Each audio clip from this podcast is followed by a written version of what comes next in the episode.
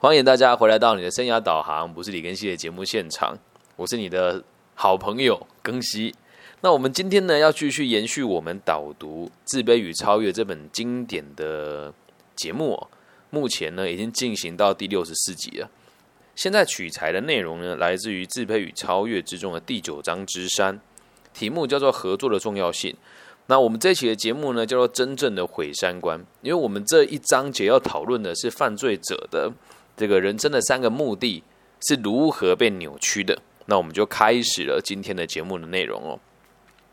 现在让我们回到先前提及的主题哦，每一个犯罪，每一个人类都在努力的追求胜利，达成优越的地位。然而，目标之间呢，却有许多不同的差异。我们会发现呢，犯罪的目标呢，只是在寻求一个他自以为的优越而已，一个他努力不为别人做任何贡献的目标。也就是说，他不合作。我们前面就有说过了嘛，合作的重要性嘛。那每个人都一样哦。你和我，假设你现在听着我的节目，你的目的也只有一个，让自己可以更进步一些。那进步之后呢，希望自己可以成为这个社会有用的人，去贡献给更多人，跟帮助更多人嘛。好，但是阿德博士说。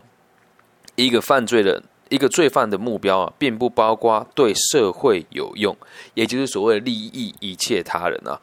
对每一个犯罪者来说，实际上啊，这是最意义重大的一面。我们接下来会好好的说明这一点哦。阿德勒博士说，这边他要强调，如果我们想要了解罪犯的行为跟心态，就得必须找出他在合作方面失败的程度以及失败的原因。犯罪合作的能力呢，各有不同哦。来，我们会举例哦。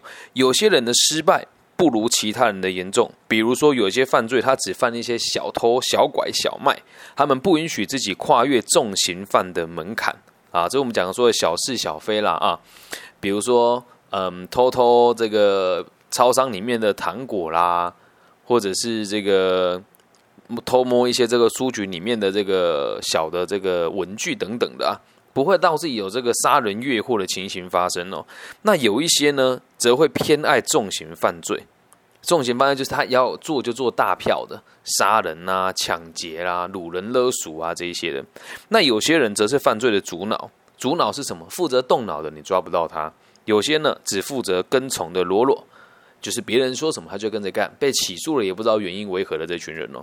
如果要了解了解这些犯罪在。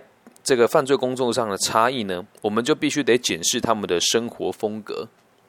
好，那在这边跟大家稍微整理一下，什么叫做生活风格？生活风格指的就是你认为在这个社会上你的重量，还有你的这个力量。什么叫力量呢？你的能力到什么地方？那什么叫重量呢？你认为你对这个社会的贡献跟影响到哪里？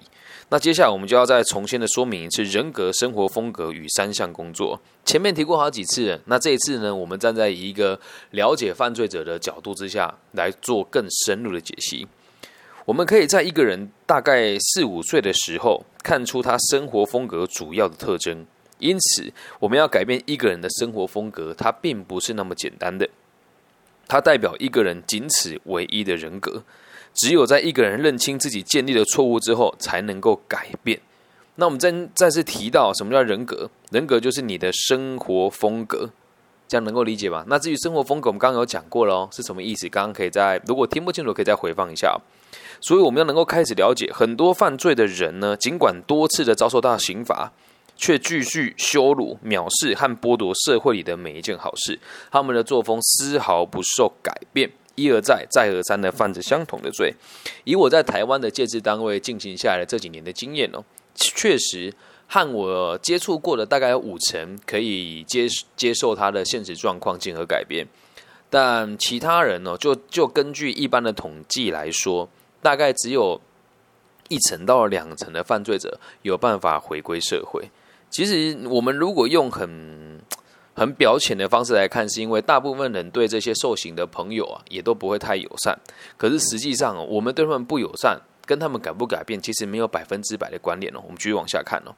很多人犯罪，并不是碍于经济压力哦，千真万确的。如果国家经济有困难，人民的生活有困苦，那犯罪率呢就会上升。这边举一个很有趣的例子哦。他说：“根据资料显示，有时候犯罪率会随着卖价上扬而升高。好，我先说明一下，这是在这个呃一八零零到一九零零年之间的历史哦。呃，这本书的背景是在于欧洲，所以欧洲人主要的食物是麦。那这边讲的卖价呢，就是所以这边指的就是这个物价的意思哦。有时候犯罪率会随着卖价上升而跟着上升，然而这并不保证所有的犯罪都和经济有关系哦。它是许多人的行为受到限制的征兆。我们先这么理解好了，大家都认为说是因为。这个经济不好，大家才会犯罪。可是实际上，真正的关键是因为很多人的行为受到限制啊。你就看看哦，现在就像台湾前呃这阵子的疫情比较紧张哦，每个人在家里面很多事情都不能做，那闷久了，自然而然的就会发生一些问题哦。好，那我们继续往下看了。犯罪者的合作能力呢，有一个限度，达到这个限度以后呢，他们就无法再为别人贡献了，所以会丧失掉最后仅存的一丝的合作能力，于是就开始犯罪。这边我们要再说明一下啊，为什么讲不合作就是犯罪？基本上，你守法就是合作，那如果你不与这个社会多数人合作，那就是犯罪。那那法律是谁定出来的？这我们可以自己想一想嘛。你如果有兴趣的话，可以在留言区留言哦。大家认为法律是拿来保护哪些人？给大家三个选项：一、好人；二、坏人；三、懂法律的人。请大家未来可以在我的这个 Parkes 频道留言区哦，让我知道你的想法是什么。一、好人；二、坏人；三、懂法律的人。好，那这边我们就先不提了，有机会再跟大家提。想要听听看。大家的反应是什么？好，那我们继续往下看了。他们丧失最后的合作能力，就开始犯罪。我们也能够从这些犯罪者的其他的事实里面发现哦，有许多人呢，身处在有利的状况，身处在有利的状况时就不会犯罪。但假如有一个问题发生，他们还没有准备好要去面对的时候，就有可能会在别人身上反产生犯罪的行为哦。这是他们的生活风格，面对生命问题的方式，这一点非常重要。所以讲一句白一点的，国泰民安呢啊，那谁想当乞丐，谁想当盗贼？那在我们过去有一部很知名的电影，好像叫做《武状元苏乞儿》吧，是周星驰演的。那那时候皇帝就问这个苏乞儿丐帮的帮主说：“你一天不解散丐帮，我这个当皇上的就一天不能安心嘛。”然后苏乞儿回答他：“他说，丐帮有多少人不是我决定的。如果安居乐业、国泰民安，还有谁愿意当乞丐呢？所以每一个人的行为，如果在有利的状况之下，就比较不容易犯罪。好，我们就往下看哦。在所有的个体心理学的研究之后啊，阿德洛阿德勒博士哦，他说，至少我们可以曾经一一个非常简单的论点哦：一个犯罪的人对于别人总是没有兴趣的，他只有一定程度的合作能力，把他。”当他把自己的这个能力呢消耗殆尽了之后，他就会开始犯罪。当出现问题而他难以解决的时候呢，就更会导致他犯罪。思考一个犯罪无法成功解决哪些生命的问题是很有趣的。毕竟除了社会问题以外，我们的一生没有其他的问题。哎，这句话很有趣吧？再重复一次哦。毕竟除了社会问题以外，我们的一生并没有其他问题。你说老师这句话会不会太牵强啊？我个人认为不会啊。你有什么烦恼，还不就是跟这个社会有关？你怕自己钱赚不够，就是怕你的周遭的朋友看不起你嘛？来自哪里？社会啊。你怕自己没有出息，害怕是什么？没有办法给家里的人好好的照顾。那家里人属于哪里？社会啊。所以每个人的烦恼都来自于其他人，而其他人呢，都存存在于这个社会哦。而下一句话更有趣了，他说：“我有在对他人有兴趣的时候，这些问题才能够圆满解决。”就像我们在第一章里面简短介绍过的，个体心理学会教导我们把生命的问题区分成三个大类。首先是我们和他人的关系，也就是伙伴关系的问题哦。那犯罪的朋友呢，有时候也会结交朋友，但只限于同类。我们讲蛇鼠一窝，物以类聚哦。不只是犯罪的朋友啦，应该说每个人都一样啊。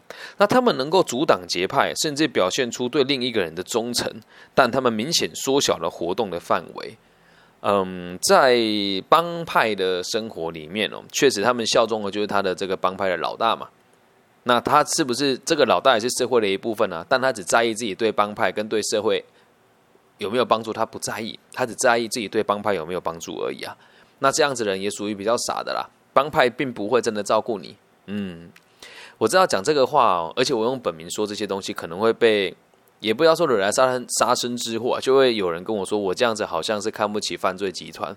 那我就得问问你啊，这么多人啊，假设一个地方治安不好，每天有人喋血街街头，那最后谁是得利者？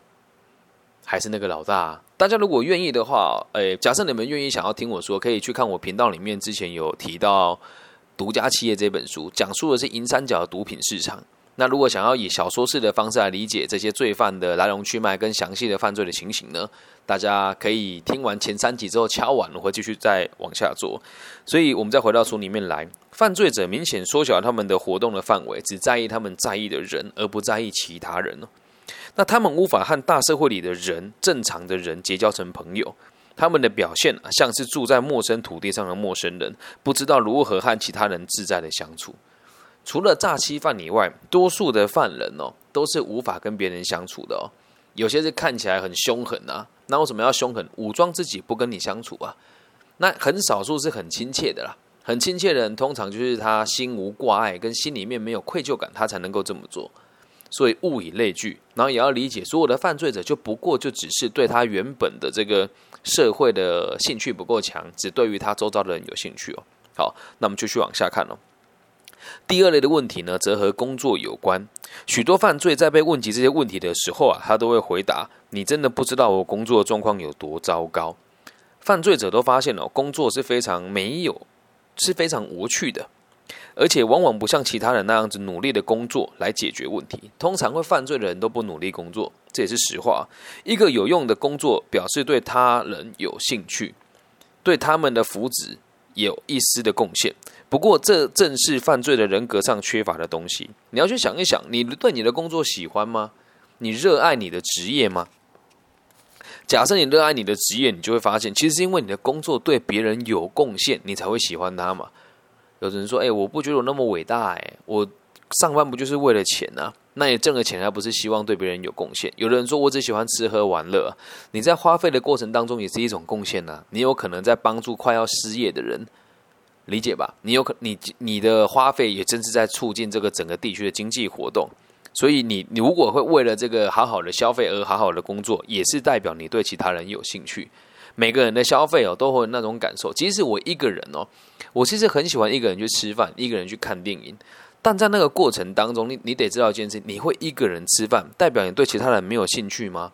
那倒未必哦，也有可能是你喜欢一边吃饭一边观察别人，又或者是你很喜欢那种特别的孤独感。你也只有一个目标，就是希望别人能够喜欢你多那么一些些，这样能够理解吧？好，我们继续往下看。而这些犯犯罪者缺乏合作的精神，从小就已经开始累积了，所以大多数的犯罪呢，难以满足工作上的需求。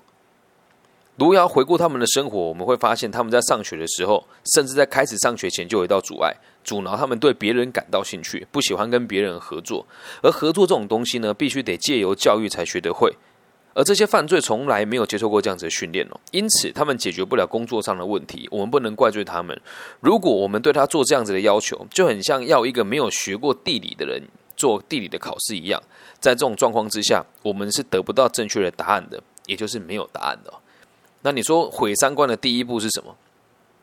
先让他自己对群体没有兴趣。那我们讲工作观、交友观跟这个爱情观嘛。那我们这边讲到第一段里面，我们提到了这个交友的部分，人际关系的问题啊。那他们只对于周遭的人有兴趣，而对于其他人没有兴趣，这是毁掉三观的第一步。我只对我自己有兴趣，我非常的自私。而第二步是我没有能力和别人合作，我不了解社会要的是什么，也不了解我要的是什么，因此你上班下来就不开心。其实我认为毁三观这个词哦，也是讲的比较比较。惊悚一些啦，但是说穿了，如果这些东西你都具足的话，你没有犯罪，那就代表你很压抑你自己，或者是这个叫做早晚的事情哦。好，那我们继续往下看。而第三类的问题啊，就包括和爱情相关的问题哦。一个良好和丰富的爱情的关系，需要双方都对彼此有充分的兴趣，并且能够很有效率的合作。观察结果显示，在监狱或拘留中心受刑的犯罪的犯罪者里面哦，有半数患有性病，诶，不过这个确实也是实话。我在监狱里面戒治服务的时候，我们也有讨论过这个问题哦。这显示他们想以轻松的方式来解决爱情问题。嗯，我们讲为爱鼓掌这件事情哦，正常人来说都得对彼此有一定程度的理解了之后，才有办法跟对方一起为爱鼓掌。那为什么这些人容易得性病呢？因为他往往会在不了解对方的状况之下、冲动的状况之下，或者是不珍惜呃、不珍惜彼此的身体的情况之下，发生为爱鼓掌的状况。于是这里面呢，他们产生性病的机会就会提高很多。而往往犯罪者都会把伴侣当成一件财产，他们以为用钱可以买到爱情。对这样子的人来说，性不过就是一种征服跟获得罢了。而性的行为呢，是他们用来拥有对方的方式，而不是终身关系的一部分。许多犯罪者都有这么自白过。他说：“如果我得不到我想要的一切，我的人生又有什么用处呢？”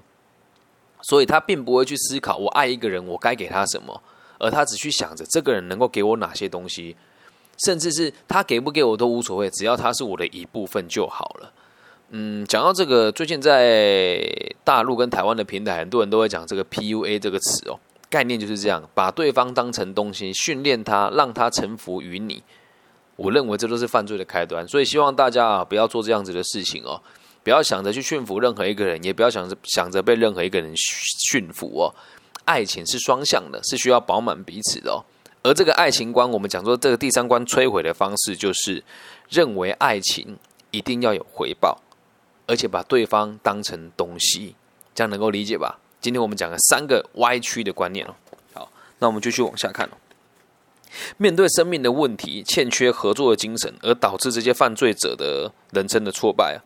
我们每天无时不刻的呢，都是需要跟其他人合作。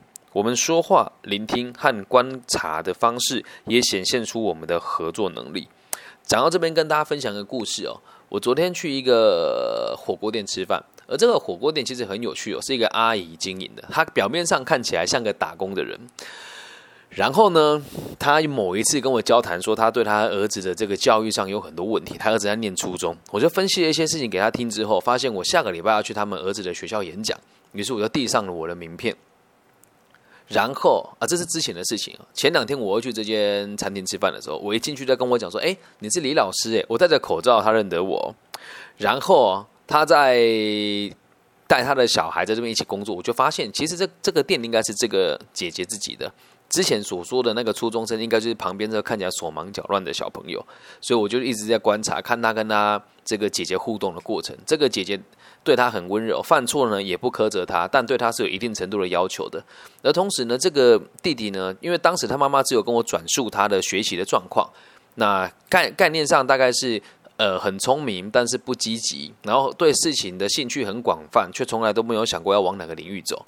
所以我就观察他在工作的时候，其实也还算蛮细心的，但是有很多实际上的工作经验还不够，还不够丰富吧。所以我我就跟他闲聊，然后闲聊完之后，他就说他以后想要经商。我就问他说：“他爸爸是做什么的？”他说：“爸爸也是商人。”那我就看一看，我说：“所以这间店爸爸不会来，对不对？”他说：“对，爸爸只负责出资让妈妈经营这里。”你看，在这么短的时间之内，我可以了解这么多事情哦。而在那时候，我留我的 Pockets 的这个频道给他，然后请他去念几本书，建立他初等的这个会计学该怎么去学习的管道之后，我要准备离开了嘛。那我要离开的时候，其实这个餐厅里面当时人不多，就有一桌有两个老医生，然后另外一桌就是我。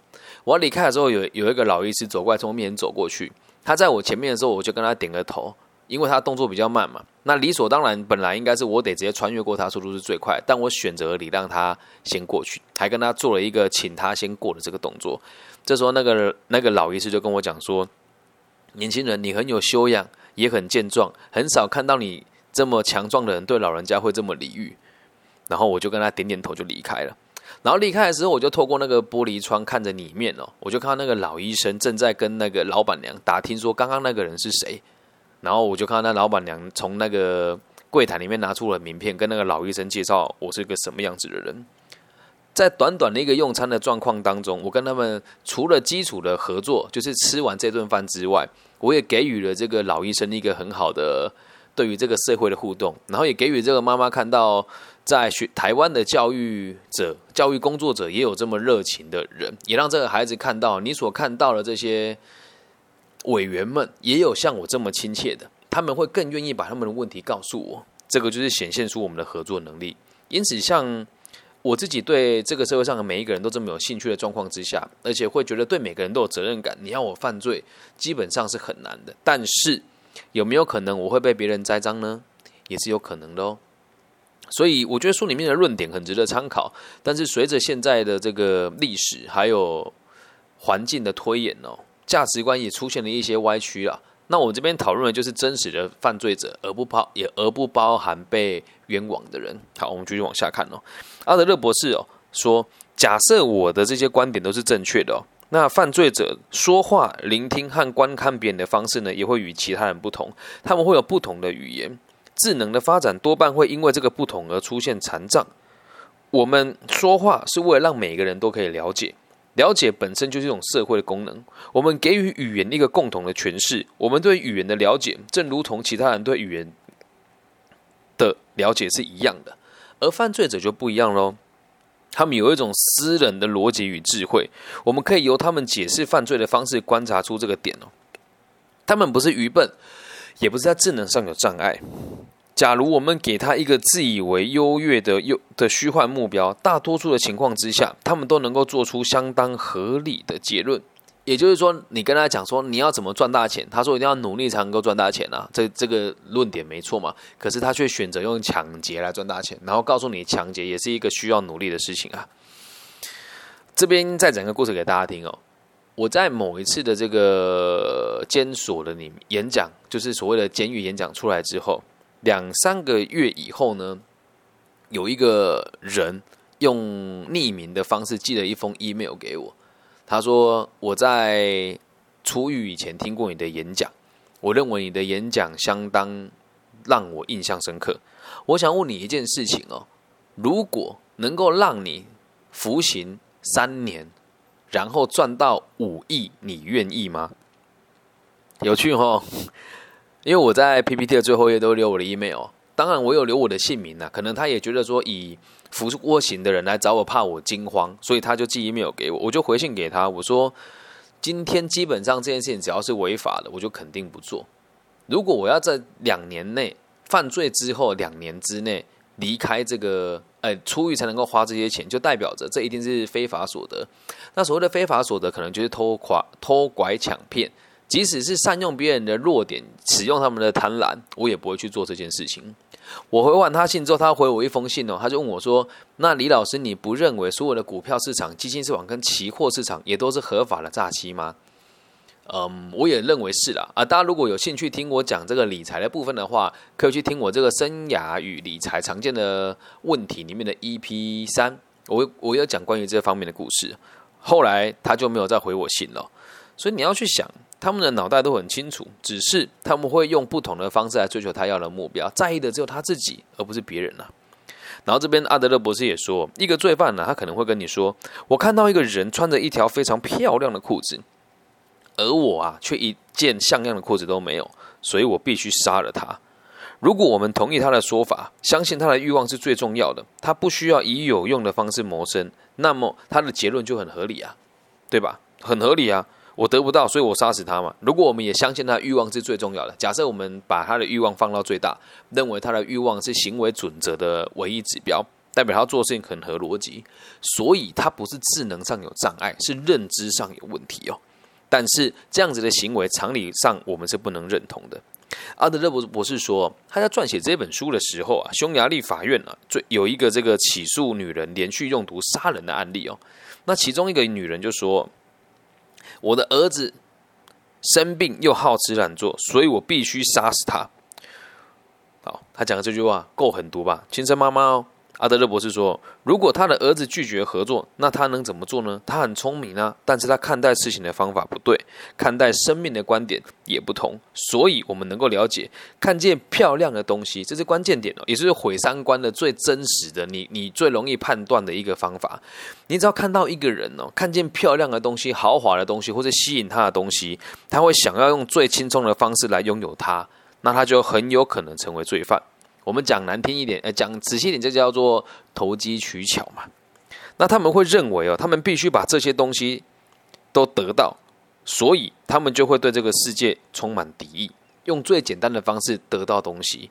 那你要想，如果每个人都是工作十个小时能够赚到一千块钱的台币，那他就想要用轻松一点的方式，他他就会认为大家都剥削他，于是他就不会脚踏实地的工作。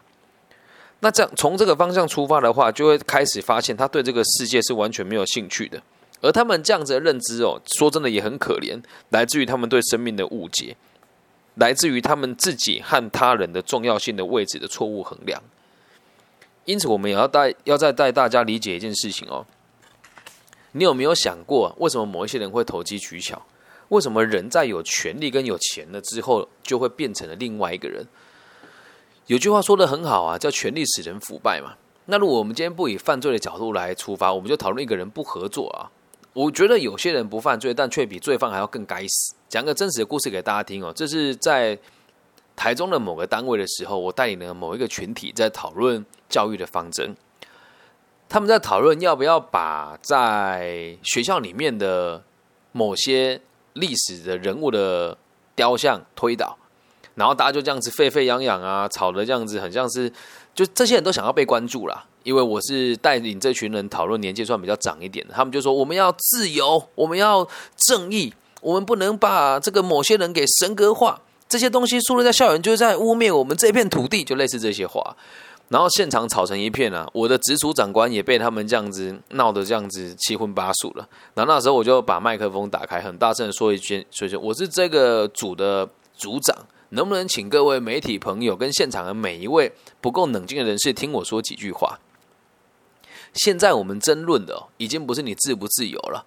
今天就算你把铜像推倒了，你还要得花钱去做一些东西，把这个铜像补上来。再来还有一点，谁在那边爱着找你吗？请大家多读一点书，回家之后把《动物农庄》看完，你就看一看原本的资本家、原本的农夫被谁取代？被人家取代了之后，那原本的驴子跟马现在过着什么样子的生活呢？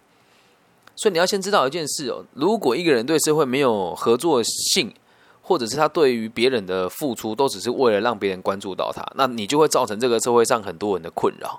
所以犯罪者，我觉得只是小小一部分的问题而已，很多是他不犯罪，但他做事却处处都只在自己的世界里面思考的人，这个才是最可怕的存在。所以也请大家呼吁大家哦，不要去歧视犯罪者，而要应该去想一想哦，你有没有可能跟他们有相同的理念？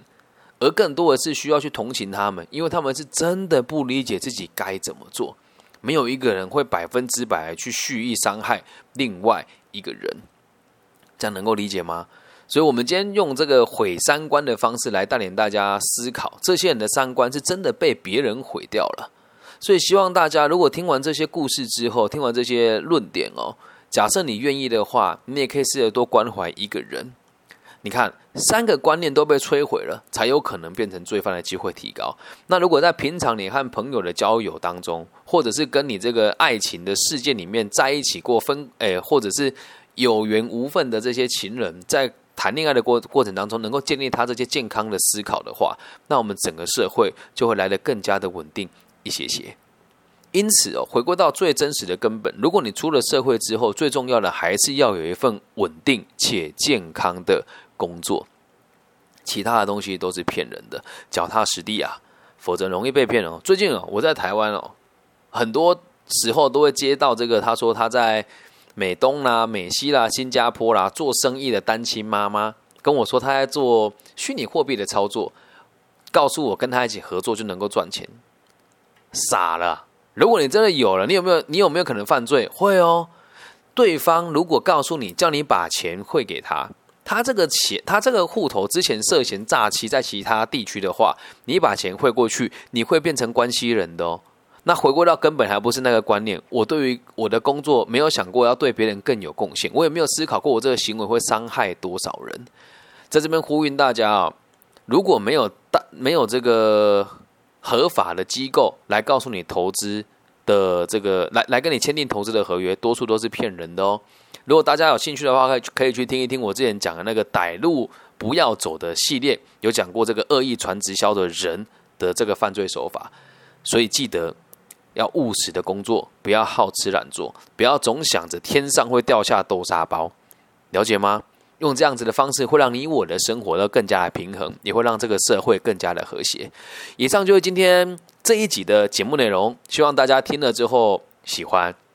然后不要忘记我们今天那个小小的问题哦，你认为法律是来保护哪一种人的呢？一叫做好人，二叫做坏人，然后三叫做懂法律的人。